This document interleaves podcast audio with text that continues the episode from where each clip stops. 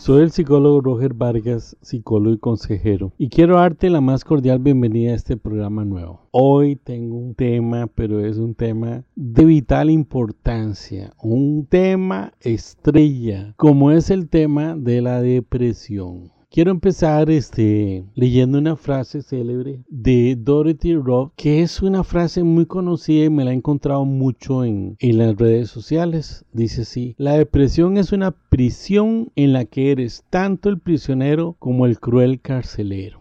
Esta frase denota la profundidad y magnitud que tiene la depresión en el ser humano. Quiero citar eh, algunos criterios de la Organización Mundial de la Salud. La OMS, Organización Mundial de la Salud, dice lo siguiente. La depresión es un trastorno mental frecuente. Se calcula que afecta a más de 300, 300 millones de personas en el mundo. Estos son criterios que se emitieron en el 2019, es decir, el año pasado. Repito, en el 2019 hubo más de 300 millones de personas deprimidas en el mundo. Esto nos hace ver la magnitud que tiene la depresión, un tema que no respeta ni edades, ni raza, ni condición económica, nada. Sigue diciendo la, la OMS, la Organización Mundial de la Salud. La depresión afecta más a la mujer que al hombre. En el peor de los casos, la depresión puede llevar al suicidio, que es el gran temor de todos los que estamos involucrados en la salud mental de las personas. Una depresión que no es atendida, una depresión que se convierte en crónica, puede desencadenar lamentablemente en una pérdida de una vida humana. La Organización Mundial de la Salud señala que hay tratamientos muy eficaces para la depresión. Quiero ilustrar no, sino aclarar que el estar deprimido no es como algunas personas en una forma popular o cotidiano que a veces uno se topa y le dice, ¿cómo estás? Aquí con un poco con depre. No, eh, puede ser que mi estado de ánimo esté bajo. Puede ser que algo me haya pasado a mí que ande triste, que ande desanimado. Pero cuando pasan los días, el criterio mundial para diagnosticar una depresión tiene que ser que varios de los síntomas o indicadores se presentan al menos por dos semanas. Yo me atrevo a, a, pensar que ya una semana con síntomas depresivos está sugiriendo una depresión que hay que atender para que no se nos complique y pueda tener un final este, no muy agradable o feliz. Por lo general, las depresiones vamos a encontrarlas con algunos factores que son universales, que siempre están ahí, que nosotros los psicólogos, los psiquiatras, los médicos, los neurólogos, etcétera, vamos a estar buscando, fijándonos en esos indicadores que nos están sugiriendo un estado depresivo. Al menos van a presentar los depresivos cinco de estos indicadores que voy a estar señalando.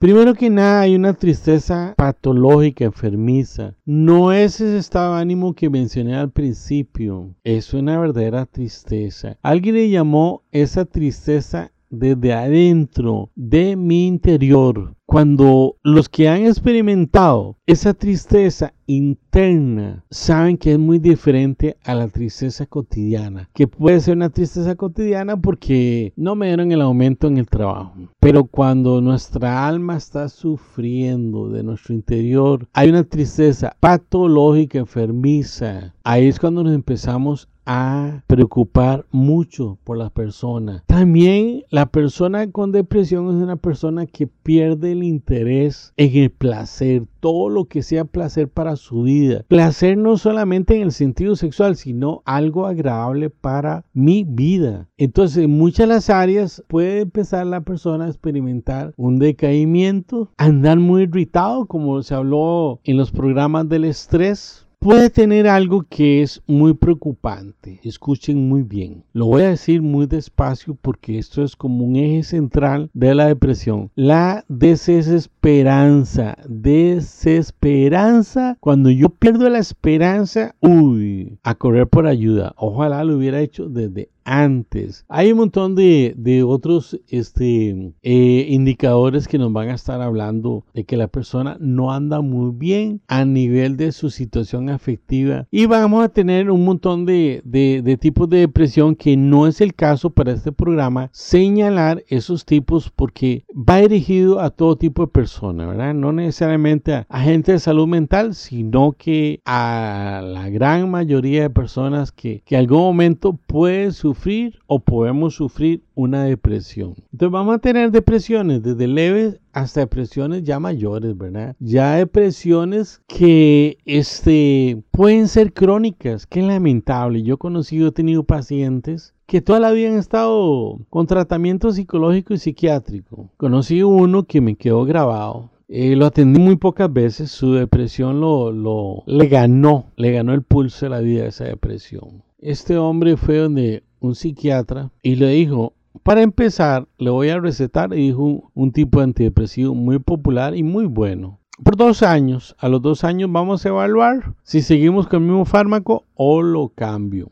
Otro psiquiatra que él atendió porque tenía una colección de psiquiatras y psicólogos buscando esa ayuda, que lamentablemente nunca encontró por, por cosas que ya muy psicológicas de él no, no se permitió y tuvo un desenlace muy triste, muy triste porque él terminó con su vida en algún momento. El segundo psiquiatra le dijo, lo último que yo quisiera tener en la vida es una depresión como la suya, imagínese. Ahí lo estaba etiquetando para siempre, diciéndole usted no tiene una cura, no tiene una solución. Dentro del montón de tipos de, de, de depresiones, quiero nada más mencionar uno que es muy escondido pero que es muy frecuente eh, esa, ese tipo de depresión. Es la depresión enmascarada. Cuando el cuerpo habla, cuando lo psicosomático se expresa, cuando las personas pasan enfermas, enfermas, enfermas y cualquier reacción emocional se tira a nivel de lo real del cuerpo y lo expresa en una enfermedad o en un síntoma. Estas personas se dicen comúnmente que eh, tienen un rostro que semeja a una carita feliz. Usted los ve siempre con una eterna sonrisa, pero a tipo de carita feliz.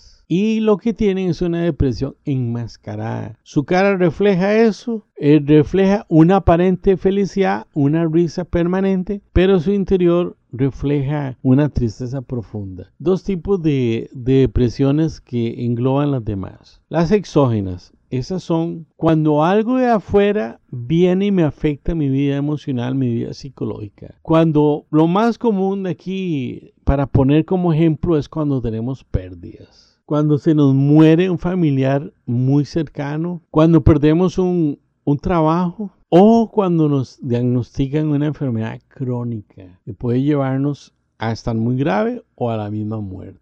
Es como una causa-efecto. Viene una causa de afuera que desencadena una depresión. Esas son las famosas depresiones exógenas. Y las, las depresiones endógenas que son ya de lo interno, de mi metabolismo, de mi genética. Quizás este tipo de casos crónicos tengan que ver con este tipo de características que estoy mencionando. Factores genéticos, trastornos hormonales, Alguien puede tener un trastorno hormonal y verse en una depresión o expresarse en una depresión. Enfermedades médicas, un estrés sostenido en el tiempo, duelos no resueltos, duelos muy importantes, que nunca se pudo elaborar la pérdida y nunca se tuvo una ayuda terapéutica para lograr esa elaboración del, duelo, de la pérdida. Entonces, esos son las dos, los dos grandes grupos que vamos a tener.